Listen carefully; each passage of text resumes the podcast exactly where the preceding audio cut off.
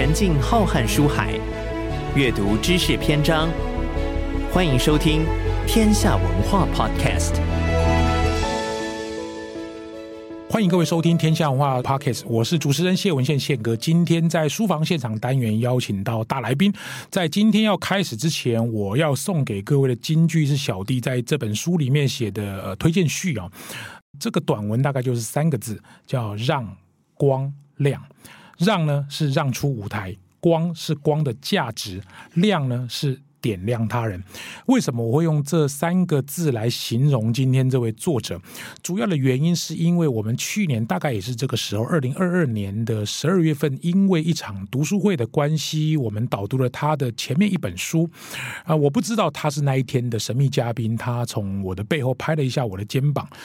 就是这个拍的这个动作，我们开启了一年之内很多场子同台的机缘，包含在二零二三年的四月份他的新书发表会，以及六月份在台大的新书发表会。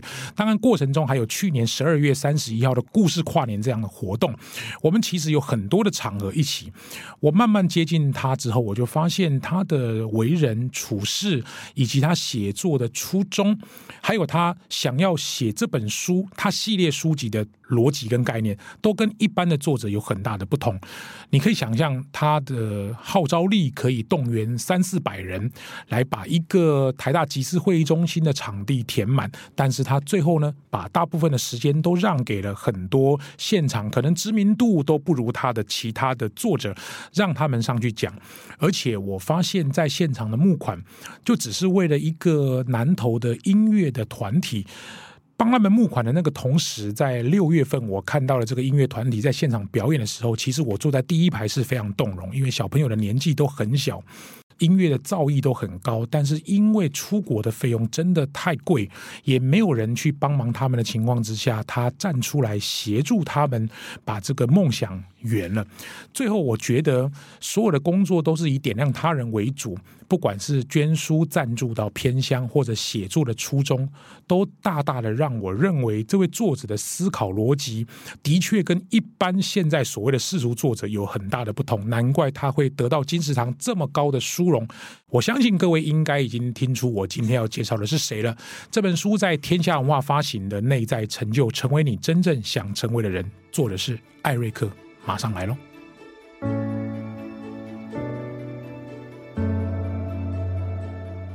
Hello，各位亲爱的听众朋友们，大家好，欢迎各位准时收听天下文化相信阅读书房现场单元，我是主持人谢文宪宪哥，我们欢迎内在成就的作者艾瑞克。大家好，我是艾瑞克。刚刚我这样介绍你，我我不知道你的感觉是什么，我是全身起鸡皮疙瘩。啊，成为你真正想成为的人。当然，我对这本书。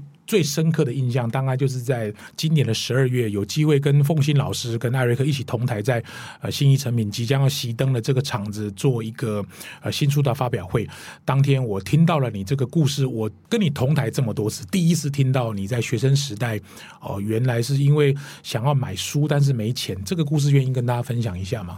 哦，我都说哈，那个我欠了金石堂二十年，为什么？因为二十年前呢、啊，我在台大念书的时候。金石堂的汀州店就是他们的总店，嗯、就在我们附近嘛，嗯、就是天堂啊！因为我喜欢看书，里面所有的书都有，我就常常啊早上十一点就进去，就窝在一个墙角就开始看，看到晚上。看免钱的，对，看免钱的，就给人家看了好几十年。但我告诉你，我最怕的就是万一啦，书店员过来跟我说：“哎、欸，你每天来我们这里看那么多书，你从来都没有买，你要付钱。”我很怕他跟我讲为什么？因为我们家那时候刚好是。破产，我们家的房子被拍卖，你知道吗？那个法院来贴封条的时候啊，我永远记得哦，那个封条的宽度十公分，长度五十公分，一贴上去在我们家门口旁边啊，我妈妈每天就一直哭，一直哭，一直哭。所以我爸跟我做一件事，就抬个柜子去遮住那个封条，因为你不能去撕掉封条嘛。那时候刚好是我在台大念书的时候，所以我最怕的就是要花钱买书这件事情，我很想，可是我从来都没有办法。嗯，还好啦，事后来看，真的没有书店员来叫我付钱。可是如果真的发生的时候，我会很困窘，嗯，不止困窘，我觉得我很委屈，嗯，因为家里破产那不是我造成的，可是我一样要承担嘛，嗯，没有钱这件事情，所以我就一直很希望，如果真的发生的时候啊，有一个人可以站出来跟店员说不要勉强他，我帮他付。嗯，他喜欢这本书，我帮他出钱。嗯嗯，告，但是我告诉你，我没有遇过这样的人，我没有等到一个都没有。嗯，对，所以我就说，后来我有能力了，我就去做那个人。嗯，所以你知道，我现在每年送出去的书啊，超过三千本。嗯，我就是在做这样子的人，所以。这本书里面谈到自我实现，有一个最简单的方式，就是你希望能够遇到怎么样的人，你就去成为那个人。嗯嗯，你知道当天我在听你讲这个故事的时候，虽然当天现场人很多了，我相信可能也很多人忍住了情绪，没有把它发泄出来。那我最近在因为要访问你的关系，我看了当天有很多人在脸书上写的一些简单的心得，好几个朋友都对这个故事印象很深刻。你知道我第一个反映出来的字眼是什么吗？不知道，就是阅读翻身。哦，哎，我出现的字眼是这个。当然，我不能够直接讲说，因为金石堂看书看了很多免钱，然后让艾瑞克今天翻身成这个地步。当然，一定有你的努力，包含台大的求学或者你自己的求学。我想请你提提，因为我相信由你来讲这个题目再适合也不过。你怎么样透过阅读翻身，或者你怎么样看待这种事情？就学习这件事情，让你今天可以有这个位置。在这本内在成就的 Part Two 啊，自我实现。嗯我的有一章很重要啊，叫做升维思考。嗯，但这个升维思考，我提供了四种不同的途径。是前三种其实都可遇不可求，嗯，包含了贵人的启发，嗯，或者重大事件的冲击，对，或者我们在生活中有一些灵感，嗯，或新发现。可这些都是可遇不可求的，啊嗯，有点呛死呛死。对，你唯一能够自己控制的就是大量阅读。嗯，为什么？因为我说啊，阅读是灵魂的混血。嗯。比如说啊，我读蒋勋的书，嗯，我等于是融入到蒋勋的视角去看这个世界，嗯，所以我常常读蒋勋的书，我就会去感受到他那个当下的感动。所以你读一本书，你其实已经融入到了这个作者的血液里面去了。嗯，所以当你能够在阅读的过程跟很多这些你喜欢的人混血，其实你的本质会变呢，嗯，是会变的。所以为什么很多穷人没办法翻身呢？是因为他的爸妈。可能不喜欢阅读，我爸妈本身的这个思维就是比较，你说比较狭隘，哦，或者说输的钱要省起来，类似像这样。对，所以所以贫穷会世袭，耶，这是会世袭的，这是会遗传到后代。所以你我就发觉我帮了很多人啊，有一些我怎么帮都帮不了，是因为他的家庭背景因素，让他没有办法脱离那个原生家庭的影响，那个太深了。如果能够透过阅读达到翻身，这是最。简单，然后成本最低的方式，嗯，这也是我为什么会担任金石堂第一届的爱书大使，嗯，无偿的哦，是。没有收任何收入，我奉献了半年，嗯，对，不过不过也可以这么说啦，就是。我读人家二十年的书嘛，迟早都要还的。好，接下来我想问一个问题，因为当天我记得天下文化的呃总经理就总编辑佩颖，他在这个本书导读的时候，他也讲，他说你买一本书可以看到五十本书的精华哈。各位可能会觉得说，怎么可能看一本书会看到五十本书的精华？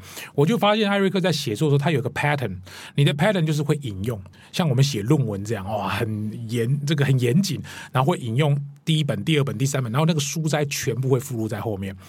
这个是不是因为你大量阅读的结果？假设你今天写到一段，你想要引用某一本书，你就可以马上找出那一句话来，然后引用在这个书里面，是因为这样的关系吗？还是说你特别因为要写这本书，再去找那个书的内容？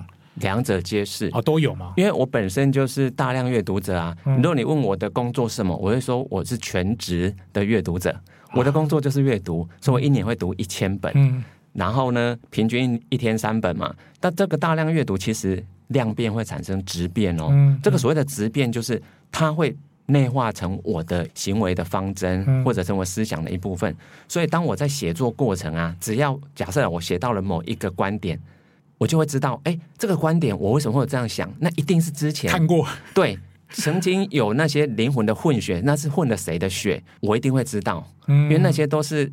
再造之恩呐、啊，比如说像史蒂芬·科维啊，或者是那个我读的延长寿的书，嗯、那些都对我一辈子的生涯路径有很深的影响。嗯，所以当我在写到一个观点的时候，我就会直觉想到，哎，这就是史蒂芬·科维的“以终为始”啊，嗯、然后这就是延长寿所说的哪一句啊？嗯、所以我是可以马上就是你说瞬间就会想到了。嗯，可是我还是得做下一个步骤，回头去把那本书找出来。哦，因为我们在引用的时候，你不能纯粹只是靠一个刻板印象，嗯你的引用不精准的时候，你就流于俗套了。嗯因为很多书大家都看过啊，所以大家也可以引用啊。但是你能不能很精准到位，刚刚好你要阐述的那个道理，刚刚好就是延长寿的一句话，啪就完全打中。嗯我觉得这样子是需要磨练的。这就是你厉害的地方，因为这本书其实它真正的意义对我来说有好几个不同层面。当然，你的人生意义，或者是想要成为想成为的你，或者是从文字的角度，或者从道理的角度，我都觉得这是一本非常好的书。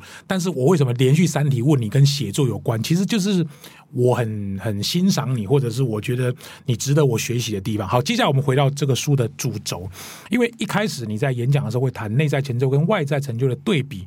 在听这一集节目的朋友，可能你一开始可能不理解什么叫内在成就，什么是外在成就。我想请艾瑞克简单跟大家分析一下，好吗？如果只用一句话，嗯我会说：外在成就那个光来自他人，嗯，内在成就的光来自我们的内心。是，所以，如果你是追逐外在成就当目标的话，你注定要失望了。嗯，因为别人打在你身上的光，随时会关掉啊。哦，就像什么金钟奖入围，结果没得奖啊，就表示我好像差人家一截这样。对对，因为因为那个光不是我们能控制的嘛，哦灯光开关在别人手上别人。手上，对，所以我们注定常常就会失望，会失落。嗯可是如果光发自内心，哎，那是永恒的光，哎，嗯那个是你就算独处，你就算在黑暗里面，我都觉得很自在，我都会觉得很很圆满、很开心。嗯所以，如果你可以随时随地都可以感到一种愉悦感的话，代表你心中已经出现那个光了。可是怎么做？那个就是书的重点。我们有提到，你要有几个方法去找出那个光。所以我会说，这本书它不是心灵鸡汤哦，嗯，不是这是工具书。工具书，我是教你怎么一步一步的去找到自己内心的光。嗯，我在看这本书的，因为我很早就看到书稿，再加上听你的演讲，我其实第一个想到就是我金钟奖。如果是外在成就来看，那我就是失败，我就是 loser，因为我入围没得奖嘛。啊，可是从内在成就来看，我就问我自己，我是不是真的喜欢广播？我是不是真心喜欢用声音传递知识给别人？或者是我有没有 enjoy 在我跟来宾互动的那个 interview 过程当中，在这过程有没有学习？或者是我跟我的主持人刘幼彤在搭档的时候，有没有感觉到 joyful，就是很愉悦的感觉？如果有，那其实我就已经得奖了。对啊，是啊，我其实是这样想的我们的心中，嗯我们就是给自己至高无上的一个荣耀了。嗯所以其实你的经历跟我有一点像是我以前是另一个笔名嘛，我是用安纳金的笔名写财经的书，我写了六年六本书，加起来十几万本，可是我从来没有得奖。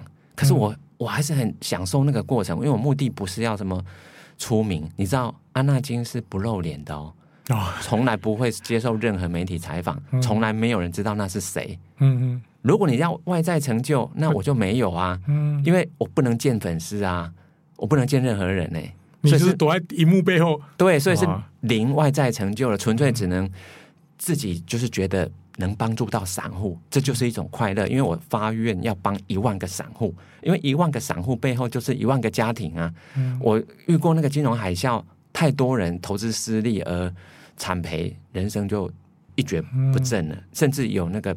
爸爸是带着孩子烧炭自杀，一起死掉了。所以我就觉得，我一定要去做这件事。我不做，我人生会后悔，我会遗憾。所以我就用安纳金笔名写了六年。我觉得，哎，真的有帮到一万人，我就功成身退了，从来没有露脸。其实最让我佩服的地方就是那种华丽转身呐、啊，就是很多人到了一个一定的高峰之后，你就想我想要卖更多书，赚更多钱，更有名，然后更有成就，接受更多专访，然后曝更多的光。可是你不是的，你是完全转一个把安纳金就是几乎放弃了，所以你没有讲，别人也不知道安纳金是你哎。对，二零二一年底封笔前一年半就预告了，哦，所以我是有计划的完成我的目标或者实现我的梦想，我就会。让它告一段落，所以我不会说我想要再再做更多，能够超越安纳金的只有艾瑞克哦，不敢当，不敢当啊！这本书，因为我知道你有这个三部曲，这本书其实不是三部曲其中一个，有点像是你的外传。那这本书它的在你三部曲当中结构跟大家分享一下好吗？利用这个节目。嗯内在原力，当时我是不设限范围的。嗯，后来让我觉得很感动，因为什么？因为他连小学生都在读，是因为我们办了一个小学生的内在原力绘画比赛、哦，绘画比赛，嗯、哇，是三十几个佳作，都画的超漂亮、超可爱的。那你觉得小学生，尤其很多是小一、小二，你觉得他看得懂这种书吗？当然看不懂。所以是老师跟他们讲一个故事，孩子就可以自己把那整个场景全部建构出来，哎。画的哇，都超乎我们的想象，因为他们很有想象力。嗯，可是我也帮老人家演讲，我到台南乡下用全程台语帮那些八九十岁的老人家，一辈子他们没有听过一次演讲，嗯、第一次就是艾瑞克。所以我在那个内在原理后来啊，就被人家说啊是八岁到八十八岁都感动。嗯、所以你可以说他就是一个我没有设限说可以帮到谁，反正我就是用九种不同的心态设定，只要任何一个能够帮到你，你人生就不同啦、啊。嗯。但是到了二部曲啊，这个原力效应，我是有把它再限缩到一个更精准的范围，也就是二十岁到四十岁的职场工作者。嗯嗯，因为我觉得这一段是大家正在打拼事业的时候，如果他会一些方法，攀爬第一座山的速度会很快，嗯，也可以帮助他尽快进入到第二座山。所以我。二部曲其实它是讲一人公司，嗯嗯，一人公司并不是代表要开公司哦，而是你会善用这个五大的，不管是人脉啊、资金、技术这一些，其实你人生的效益会很可观。嗯嗯，所以你现在等于预告说还有一个有有第三部曲，第三最高的境界。嗯、可是因为我自己人还不到那个境界，所以还不能写。哦、所以有人问我说什么时候，我说至少再等两年。嗯、你要让我更多的。你说社会经历或者帮助更多人，因为我能够懂一些事情，都是从帮助别人的过程去学来的。嗯、对，不然我自己本身不可能有那么多天赋啊、嗯。好，我再问一个问题，因为我自己对艾瑞克的行为或者是这个呃工作的模式，我是非常有兴趣。因为几乎每一个读者如果在脸书上 po 文，他都会 tag 你，然后可能会写一段话，然后你下面可能会留言一些。因为我在猜你会走到今天，可能这些读者的推动的力量也是非常庞大，而你的书只要一出版，就会有非常好的成绩。我相信背后一定有很多人支持你。我想问问看，就是你怎么去看待这些读者看完你的书之后他们的反应，然后这些动能到底是化为什么样的力量？然后你继续往前走，这是你怎么看的呢？哇，你问到关键了，嗯、因为很多作者他没有掌握到这个，我就觉得很可惜。嗯因为这个其实就是内在成就里面的第三部分，帮助他人成为世界的光。里面谈到一个很核心的观念啊，叫做输出越多，越能有效的输入。是为什么一年会读一千本书？老实说，那不是为了自己读的，嗯，是为了要帮助别人解决问题。可是你知道，每个人的困境都不一样，不一样，嗯，所以都超出我能力范围啊！我如果真的要帮助到他，我就必须要去跨到我不懂、不熟悉的领域。还要去求教一些该领域的专家，嗯、所以我是用这个方式不断去认识新领域里面的比较厉害的人啊。我自己透过帮助别人，能力也会提升。所以啊，我书里面有提到说，哈，我们常常会想要养铁粉，对不对？嗯嗯。因为你铁粉越多，你将来不管出什么产品，他都会买。嗯、所以以前有个叫一千个铁粉的定律，这个定律就是说，你不管在哪个行业、哪个领域，你只要一千个铁粉，我告诉你，不不愁吃穿。透懂了，对。但是，我告诉你哦，你如果可以教出一个高徒，可以抵一百个铁粉。嗯，一个高徒其实他能够创造出来的，不管是你的成就的这个涟漪效果，对扩散啊，或者是影响力的范围，其实都是大过一百个铁粉的。所以我书里面是有教你。有个方法，就是你同时去教别人的过程，你要有一个导师，你就会形成一个光速般的学习通道。嗯，你光是教别人，当然速度就比较快了。是，可是你会遇到很多难题，你解决不了，嗯、你自己会卡关。嗯、所以你要有个 mentor，这个导师是可以在你遇到问题的时候，马上去求教于他，嗯、你就马上就又开窍了。嗯，所以这个就会不断开窍，所以它是连续跳跃式的开窍。会跟你那一种透过刻意练习，慢慢去花一万个小时磨，我觉得这是两种不同的。是，所以我我你可以这样说啦，一万个小时定律那是一种渐进式的叫渐修。嗯，可是你有个导师，你又有高徒的时候啊，你会连续顿悟。连续顿悟的方式，你人生是跳的方式会很快。嗯，我可不可以这样说？因为我在看很多的读者写这些心得文的时候，他们在 tag 你，我也去上去看了一下你的脸书粉砖。当他们写一些文字说哦，艾瑞克的哪一个演讲或哪一本书的哪一个段落对我帮助很大的时候，你突然想到，其实我也当时没这么想。我也不觉得这个东西会对你产生任何的帮助，而他们的帮助会不会也给你一些镜子？确实哈、哦，如果啊，我们都只是按照我们自己的步调，按照我们的规划在做事啊，我们永远不会突破我们的盲点。嗯，所谓盲点就是我们自己看不到的地方嘛。所以透过这些读者的反馈，我就会看到很多，哎，哦，原来有这个我不知道。嗯，甚至你知道吗？他们会引用一些他们自己的人生经历，嗯，故事，后来就成为我的这个书里面一个实例之一。嗯、那有些是他们会引用一些很美的诗句，嗯，或者是其他某些很知名作家，但是我自己以前不认识的。嗯、所以当你在读《内在成就》这本书的时候啊，它不是我一个人写的，嗯，虽然你看起来，哎，就是作者艾瑞克，可是他背后有五十个人的顾问团，嗯，这些顾问团啊，我告诉你，都是。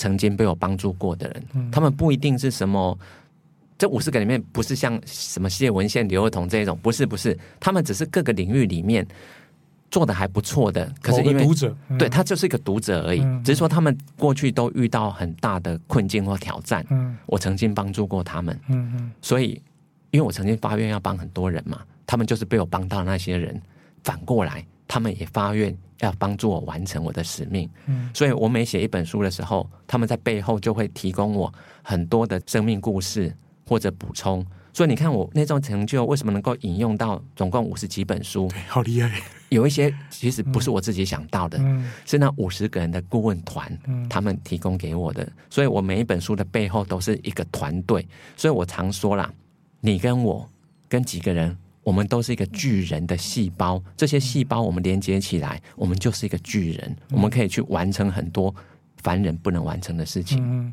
好，因为你第一本书我在接触你的时候，这个正面看也是一本书，反面看也是一本书，然后九个不同的方法。这本书你建议怎么阅读比较好，或者是说它适合什么样的人？跟前面什么二十到四十岁或者八岁到八十八岁有什么不同吗？内在成就，我觉得最接近的。一本国外的经典叫《第二座山》，第二座山，对，《第二座山》的推荐序是由严长寿先生写的。那我记得宪哥也在十二月的《征服与臣服》。对，你觉得你你讲的那一段真是太好了。我们很多人其实都还在第一座山，事实上是看不出来，也感受不到什么在第二座山里面有什么，完全无法想象。但是有些人已经走到了，你不走到那个境界，你真的是完全无法思考的。所以内在成就，你也可以把它分成自我实现呢、啊。其实它是属于第一座山，嗯，它还在找到我们自己人生真正的使命，然后去。堆积自己人生的山，所以我不是说要去挑战什么功成名就，不是哦，嗯嗯、是你找到你自己真正要成为什么人的时候，你就要开始去堆叠你人生的山。我们在造一座人生的山，这个都还是第一座山。可是第二座山，也就是书的最后部分，是帮助他人成为世界的光。我们要臣服于这个世界、这个社会对我们的召唤，那些召唤就是我们的使命啊。就是说，我们能够做到第一座山的高峰，那一定是有些，呃，你说我们能享受这些福报，你要怎么运用这些福报？你可以拿来享受，大概你这辈子就这样子了。嗯，因为我们关心的范围造就了我们能力的极限。如果你把你的福报拿来帮助他人，我们可以无限。如果你帮助的人是无限的时候，你的成就就是无限。但这些都叫内在成就，它是第二座山。是，每次跟这个艾瑞克聊天呢，我都觉得这个灵魂升华到另外一种不同的层级。我就会想他的故事或者他书里面的内容，而且他在待人处事上给我们一些点点滴滴的学习，都非常的有意思哦。这本书真的写的非常好，我自己很喜欢，也很荣幸在里面有写了一篇推荐序。今天介绍这本书叫《内在成就》，成为你真正想成为的人。今天访问到的是畅销书作者艾瑞克，希望各位喜欢这本书。我们今天这集到这边告一段落，谢谢各位的收听，我们下个礼拜。再见，拜拜，拜拜。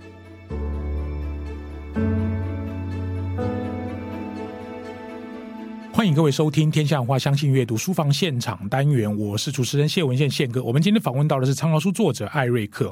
其实跟他同台了几次之后，我慢慢发现啊，他的论述以及他的呃初衷都是非常值得让我学习啊。